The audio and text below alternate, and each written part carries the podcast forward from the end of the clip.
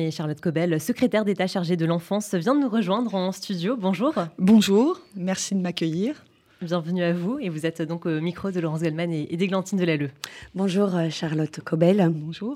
Est-ce que vous pouvez pour commencer nous définir quelles sont vos attributions par rapport à celles de votre prédécesseur Adrien Taquet qui était rattaché au ministère des Solidarités alors que vous dépendez vous euh, de Matignon? Est-ce que ça veut dire que vous serez plus écouté, que les sujets que vous portez seront davantage mis en avant? Alors, le président a mis dans sa campagne présidentielle l'enfance comme priorité. Et effectivement, en décidant avec la Première ministre de me placer auprès de la Première ministre, il a souhaité euh, afficher cette priorité plus nettement. Euh, il y a beaucoup de choses qui ont été faites dans le précédent quinquennat euh, par Adrien Taquet, avec des enjeux solidarité santé extrêmement importants qu'il faudra continuer. Mhm. Une loi est adoptée en février 2022, euh, il faut la mettre en œuvre. Donc beaucoup de choses ont été faites. Beaucoup de choses ont été faites aussi sur la jeunesse. Et en réalité, il y avait peut-être un petit sujet de synthèse et parfois de coordination. Euh, auprès de la Première ministre, euh, je serai en charge de cette coordination sur les sujets enfance et jeunesse, parce que l'enfance aujourd'hui, c'est avant d'entrer dans la vie adulte, et surtout un sujet de fil rouge et de cohérence entre l'action de tout le monde. Oui, vous, vous, serez en transversalité, en fait, en quelque sorte, euh, entre les différents ministères qui, qui, sont concernés de près ou de loin par l'enfance. Exactement, et notamment se raccroche un peu plus l'éducation nationale et aussi la justice, dont on sait que les sujets de droit des enfants et de justice sont importants dans les sujets de l'enfance. Lors du débat de l'entre-deux-tours de la présidentielle en avril dernier, Emmanuel Macron avait déclaré ceci. On a parlé de notre jeunesse qui a tant souffert pendant le Covid. Et au fond, on se bat tous, chacun avec nos différences, nos sincérités, pour nos enfants. Et la protection de l'enfance sera au cœur des cinq années qui viennent. Charlotte Cobel, vous êtes secrétaire d'État chargée de l'enfance. Est-ce que vous regrettez qu'il n'y ait pas un ministère dédié à ce sujet, un peu comme la, transition écologique? Alors, l'enfance, en fait, j'ai envie que tout le monde s'en occupe. Il n'y a pas un monopole de l'enfance. Un ministère de l'enfance aurait-il récupéré les écoles maternelles, les crèches, la pédopsychiatrie, euh, la pédiatrie? Ça n'aurait pas beaucoup de sens. Parce que à travers un secrétaire d'État, on a l'impression que la, finalement la protection de l'enfance c'est pas la priorité aujourd'hui d'Emmanuel Macron. Le sujet c'est pas tellement le titre ni euh, les administrations, c'est le positionnement et la capacité d'agir et la légitimité politique. Auprès de la Première ministre, j'ai cette légitimité politique.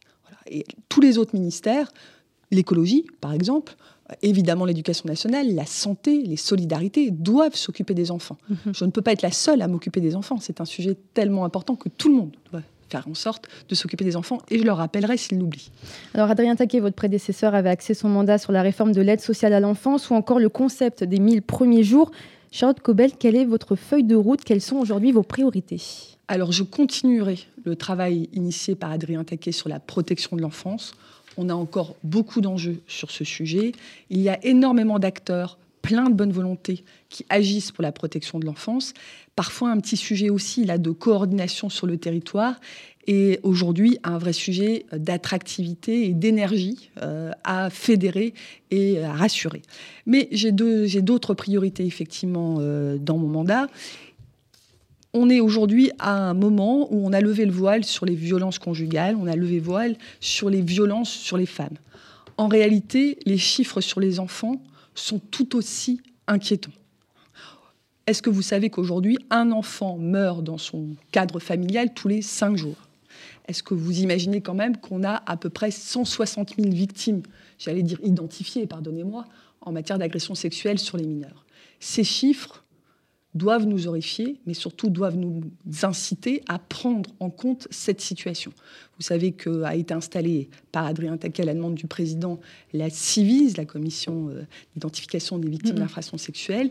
il va y avoir des préconisations, il faut les mettre en œuvre, mais avant ça, il faut que tout le monde se rende compte qu'il faut libérer la parole des enfants et libérer la parole des adultes qui parfois se disent mais est-ce que je suis le mieux passé pour parler de ça? J'ai des doutes, mais est-ce que c'est à moi de le dire? Voilà. Un peu comme un MeToo, finalement. C'est une forme de MeToo. Alors après, ça devient galvaudé quand on dit MeToo, mm. MeToo, mais pour les enfants, c'est plus compliqué parce qu'il faut libérer la parole des enfants et aussi libérer la parole des adultes. C'est quelque chose un peu plus. Les professeurs, les maîtresses d'école, les éducateurs, euh, les grands-parents, les parents. Il y a tout un univers qui est convaincu qu'il faut protéger les enfants, mais qui n'ose pas parler.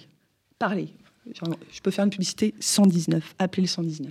Euh, avant de revenir à la manière dont, vous imaginez qu'on puisse libérer euh, cette parole à la fois des victimes et de leur entourage, qui parfois sont au courant ou un peu au courant, mais, qui n'osent pas dénoncer, euh, un mot sur la priorité qui était celle du premier quinquennat, l'égalité homme-femme. Il y a eu le Grenelle des violences conjugales. Est-ce que vous imaginez un Grenelle de même nature qui serait cette fois-ci sur la protection des enfants? Alors, j'ai demandé, euh, et la Première ministre est d'accord, qu'on ait un comité interministériel sur l'enfance qui permettra d'opposer un certain nombre de priorités. La question, effectivement, des violences aux enfants sera un des quelques points, j'en veux pas 10 000 parce que celui-ci est trop important pour qu'il soit effectivement euh, euh, effacé par d'autres, celui-ci sera prioritaire. On va voir après comment on agit sur tout ça. Vous imaginez bien que sur le sujet des violences, je ne peux que travailler avec le ministère de l'Intérieur, le ministère de la Justice, le ministère de l'Éducation nationale, le ministère de la Santé. Bref, je ne suis qu'une facilitatrice et on va démarrer ces travaux dans le cadre d'un comité interministériel où tous les ministres viendront à moi pour travailler sur ces sujets. Il y aura une nouvelle campagne d'information tout à fait. On va utiliser la rentrée à qui elle va s'adresser? Alors directement aux enfants. Euh, directement dans les carnets de correspondance, un flyer 119 et 118 pour le harcèlement scolaire, puisqu'on a évidemment, vous le savez, un vrai sujet de harcèlement scolaire, virgule, de harcèlement numérique mm, mm, et de cyberharcèlement. Donc, euh, effectivement, publicité sur le 119, publicité sur le 118, auprès des, des élèves et donc des parents qui ouvrent de temps en temps comme les carnets scolaires. Nous allons effectivement renforcer euh, en septembre une campagne média en utilisant aussi euh, les plateformes numériques, donc une grande campagne à la rentrée sur cette thématique-là. Mais comment un enfant de 6 ans qui serait victime de, de violences euh, chez lui, intrafamiliales ou bien de harcèlement à l'école, comment un enfant de 6 ans peut composer le 119 alors, je crois ah, que. On sait que c'est compliqué pour un enfant de parler, notamment quand il est victime de violences sexuelles au sein de sa cellule familiale. Alors, on a, il y a des dispositifs qui sont complémentaires. Dans certaines écoles, il y a ces fameuses boîtes à lettres papillon blanc euh, qui permettent de mettre un petit signal. Il faut évidemment qu'au sein de l'école, qui est l'endroit en dehors de la famille où l'enfant est le plus, il y ait ces lieux de facilitation de recueil de la parole. Souvent, les maîtresses sont un peu déstabilisées quand, quand elles commencent à sentir quelque chose. Il faut que le système scolaire aussi reçoive euh, ces, ces révélations. C'est un travail qui a déjà été initié avant moi, mais qu'il faut continuer, former et euh, travailler cette question-là j'ai un autre projet qui est aussi euh, de mieux, avec Papandiaï, de mieux travailler le contenu de la formation en matière de sexualité, intimité, protection des corps, en démarrant très très jeune, dès l'école maternelle, mon corps c'est à moi, mon intimité c'est à moi, hein, mhm. quelques petites basiques, et puis en montant enfin, âge par âge avec un, contenu plus important. Ça aussi, ça doit être l'occasion pour les professeurs qui vont transmettre cette, ce contenu de recevoir des révélations et de travailler avec les enfants la parole.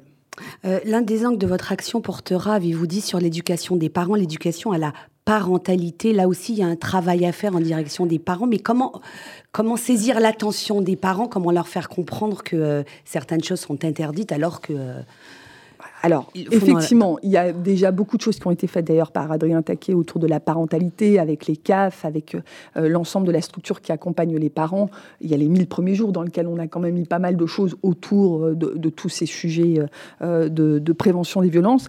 Moi, je crois aussi que dans cette espèce d'enseignement, euh, je souhaiterais qu'on y mette une dimension euh, de construction de la parentalité, parce que dans le fond, aujourd'hui, on a des jeunes, euh, alors dans les classes peut-être plus favorisées, des jeunes de 30 ans, mais dans certaines classes moins favorisées, des jeunes de 20 ans qui se retrouvent parents. Mmh et dont on a, à qui on n'a jamais expliqué ce que c'était. Qui prendra en charge cet enseignement ah, Pour moi, ça doit être au sein de l'enseignement scolaire. Mhm. Donc il faut qu'on travaille. bien en amont. Mais dès le début, dès le début, effectivement. C'est quoi être parent C'est quoi être responsable d'enfant C'est quoi élever un enfant? Alors évidemment, c'est un sujet complexe, mais poser des petits cailloux pour arriver à l'âge adulte avec, euh, avec quand même un, peu, un minimum de, de savoir aussi sociaux et de, savoir de parentalité. Mhm. C'est très important. Moi, je voulais rebondir sur le cyberharcèlement. 20% des jeunes disent avoir déjà été confrontés au cyberharcèlement. À un mois et demi de la rentrée scolaire, qu'est-ce qu'on peut faire à part des campagnes de sensibilisation, des numéros nationaux? Alors, on a quand même des bonnes nouvelles. Euh, L'Europe vient d'adopter le Digital Service Act et euh, voilà, donc qui va nous permettre de travailler mieux et de manière un peu plus impérative avec les réseaux et les plateformes. Donc, on va s'appuyer sur ça. Le numérique, avec les violences, est une autre priorité. Mm-hmm. Donc, protection de l'enfance, violence numérique, est une autre priorité de, de, mon mandat, qu'on travaillera effectivement avec d'autres ministres, notamment notre nouveau ministre sur le numérique. Extrêmement important de faire plusieurs choses. La protection tout simplement aux écrans. Avant trois ans, on oublie les écrans, télé, téléphone, etc. Donc de la campagne de la sensibilisation, on envisage de mettre dans les carnets de santé un document sur les écrans et le numérique. Dès le départ, vous sortez de la clinique, de la maternité, vous avez votre carnet de santé. Donc de la prévention aux écrans, de la lutte contre les contenus violents ou l'accès aux contenus violents. Vous avez effectivement évoqué le cyberharcèlement, on peut parler d'exposition pornographique, ça commence à 10 ou 11 ans. Mhm. Pendant que nous, on fait nos commandes sur Internet, nos gamins voient quand même YouPorn. Hein. Il faut quand même avoir conscience de ça. Et je pense que beaucoup de parents ne s'en rendent pas nécessairement compte. Donc, effectivement, euh, réguler avec les plateformes l'accès en fonction de l'âge. On a des progrès technologiques. L'identité numérique devrait nous permettre d'empêcher les mineurs d'arriver sur un certain nombre de sites. On travaille sur ça euh, et ça pourrait euh, aboutir relativement rapidement. Un travail avec les plateformes, sans naïveté oui, c'est ce que j'allais vous dire. Sans naïveté. Ce pas des entreprises mm, mm, mm, caritatives, ce pas des entreprises éducatives. Pour autant, c'est quand même aujourd'hui à la fois un formidable lieu d'émancipation et puis un lieu de violence et de, pardon, hein, l'expression de destruction quand même de nos gamins. Il faut donc arriver à faire avec elles de la communication, de la formation. Elles ne peuvent pas continuer à vivre avec cette renommée de porter atteinte à nos enfants la plupart des personnes qui travaillent dans ces, dans ces entreprises ont des enfants et ont aussi besoin euh, d'épargner leurs enfants. Donc je pense qu'on peut arriver à quelque chose au niveau de l'Europe, décliné au niveau français. La France est quand même toujours très motrice de ça. Je serai motrice de ces relations avec euh, les plateformes. Est-ce que vous avez, euh, Charlotte Cobel, pensé à travailler avec l'industrie du jouet? Parce que n'importe qui se rend dans un magasin de jouets, je ne donnerai pas de nom, mais euh, des outils numériques, euh, je ne sais pas si c'est à trois mois, mais en tout cas, ça commence à six mois. Vous avez raison. Il y a toute cette éducation euh, au jeu qui est assez complexe. et c'est très tentant pour les parents d'acheter un petit jouet et qui fait du bruit, etc. Et la crise Covid, vous avez évoqué ça évidemment. Enfin, le président l'a évoqué. La crise Covid a quintuplé les effets de ça. Les parents, pour des raisons tout simplement pragmatiques, ont globalement mis plus leurs enfants devant, des, écrans. Donc effectivement, vous avez raison. Alors j'avais beaucoup de partenaires, beaucoup d'associations, beaucoup de ministères. Je vais rajouter l'industrie du jouet. Euh, je suis là depuis quelques semaines, mais vous me donnez une excellente idée, effectivement, de prévention euh, dans l'industrie du, jouet, peut-être des labels, hein, des labels, et puis peut-être des seuils d'âge aussi, et puis une évolution. On a vu qu'il y avait eu quelques scandales aussi sur des jouets qui pouvaient aussi être discriminants, etc. Il faut évidemment travailler sur les terrains de la prévention et de l'éducation euh, de notre société en entier, pas simplement d'éducation des enfants l'éducation des enfants, bien sûr, mais pas que. Euh, un mot, Madame la Ministre, sur le scandale de cette crèche à Lyon début juillet où un enfant a été empoisonné par euh, euh, une employée qui a d'ailleurs été mise en examen. Et depuis, des parents ont témoigné hein, sur les violences subies par leurs enfants dans des crèches privées. Est-ce qu'on peut comparer ce qui a l'air de se passer hein, dans certains établissements avec le scandale des EHPAD du réseau privé Orpea? Moi, je crois qu'il faut quand même être extrêmement attentif à l'image générale qu'on renvoie euh, sur euh, les modalités d'accueil euh, des gens qui doivent être accueillis. En matière de crèche, la très grande majorité des parents, et c'est évidemment une bonne nouvelle, confient tous les matins leurs enfants à la crèche. Mais il n'y a pas tellement d'autres alternatives en même temps. Hein. Je ne suis pas d'accord. Ils y trouvent là des professionnels qui vont voir matin et soir, ils vont récupérer leurs enfants. Ils vont donc exercer un contrôle régulier, en quelque sorte, inconscient sur le bonheur et le plaisir de leurs enfants à être dans cette crèche. Et vous entendez quand même une majorité de parents qui considèrent que c'est l'endroit le plus sûr pour garder leurs enfants. Et c'est l'endroit, probablement, avec évidemment les assistantes maternelles, mais un des endroits les plus sûrs pour garder les enfants avec des personnes formées et compétentes. Évidemment, l'événement de Lyon est absolument stupéfiant.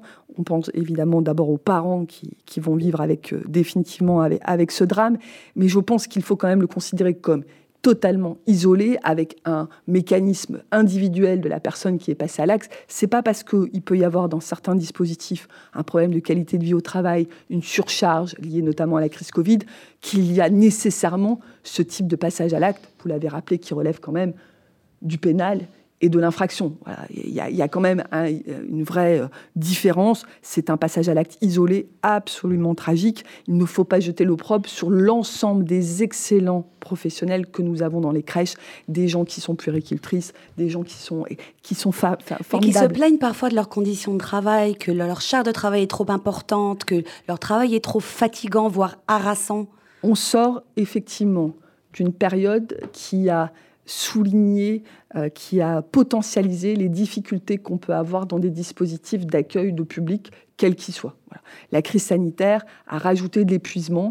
Les, les, professionnels étaient dans des équipes incomplètes. Ils se sont remplacés les uns les autres avec un engagement exceptionnel. Et on est là, à ce, à ce niveau-là. On a un sujet pouvoir d'achat, vous le savez. Tout se combine un tout petit peu mm-hmm. pour alourdir euh, la situation euh, professionnelle. Bien sûr qu'il y a des enjeux de qualité de vie au travail je suis pas sûre que ce soit le plus prégnant dans les crèches. Il y a des crèches qui peuvent dysfonctionner, mais globalement, ce sont des environnements qui sont quand même plutôt bienveillants et avec une certaine euh, douceur et avec un environnement qui n'est pas. On a un sujet peut-être encore plus prégnant. Vous avez parlé des EHPAD, moi je vous parle des services de protection de l'enfance, où là on a des enfants plus en difficulté. Il faut euh, on a tous débarré hein, sur le champ de la petite enfance. Il y a déjà eu euh, un rendez-vous avec tous les, tous les professionnels du métier. On va faire pareil dans le champ de la protection de l'enfance. L'idée, c'est d'entendre les professionnels et de bien mesurer et de pas nécessairement aller trop loin sur la notion de violence institutionnelle et de dégradation de la situation, parce qu'en fait, ça contribue aussi à alourdir euh, le travail de ces gens psychologiquement, la charge mentale, et à conduire à un défaut d'attractivité des métiers, donc à des gens qu'on ne peut plus recruter, et donc il n'y a plus des équipes complètes, et c'est de plus en plus compliqué. Il faut sortir de ce cercle vicieux. On a des gens sur le terrain extraordinaires, engagés, qui protègent nos personnes âgées, qui protègent nos enfants, qui accueillent nos enfants quotidiennement il faut les aider, il faut compléter les équipes, il faut aller chercher dans les écoles et dans les lycées des candidats à ces métiers. C'est le plus beau métier du monde quand même de s'occuper de nos enfants. Alors autre sujet, début juillet, 35 mineurs et 16 mères provenant de Syrie ont été rapatriés. Cela fait plusieurs années que vous et de nombreuses associations se battent justement pour ces rapatriements. Il resterait encore 250 enfants français en Syrie. Est-ce que vous prévoyez aujourd'hui d'autres rapatriements? Alors, le sujet des rapatriements euh, des Français qui sont dans les camps en Syrie sont des sujets éminemment euh, importants, qui sont d'ailleurs traités en Conseil de défense par le président de la République, qui sont couverts par le secret de la défense nationale, tant ils engagent la sécurité de notre pays et la sécurité de nos forces à l'extérieur. Donc sur la question, y en aura-t-il d'autres? On le souhaite, mais mhm. évidemment, je suis incapable de vous dire s'il y en aura d'autres, oui et quand. Mais Emmanuel Macron était quand même réticent à ces rapatriements. Pourquoi il y a eu un tel changement? On ne on on peut pas dire qu'il a été réticent au rapatriement, puisque depuis qu'il est lui-même président, on a déjà eu... Et c'était le premier rapatriement ah depuis euh, la chute de, l'État islamique en 2019. Il y a eu déjà quatre rapatriements. Donc, euh, et aujourd'hui, sur le territoire, on a plus de 200 mineurs venus rentrer mhm. de, de territoires euh, de combat. Donc, il y a eu des opérations de rapatriement et ce sujet est constamment dans les préoccupations du président.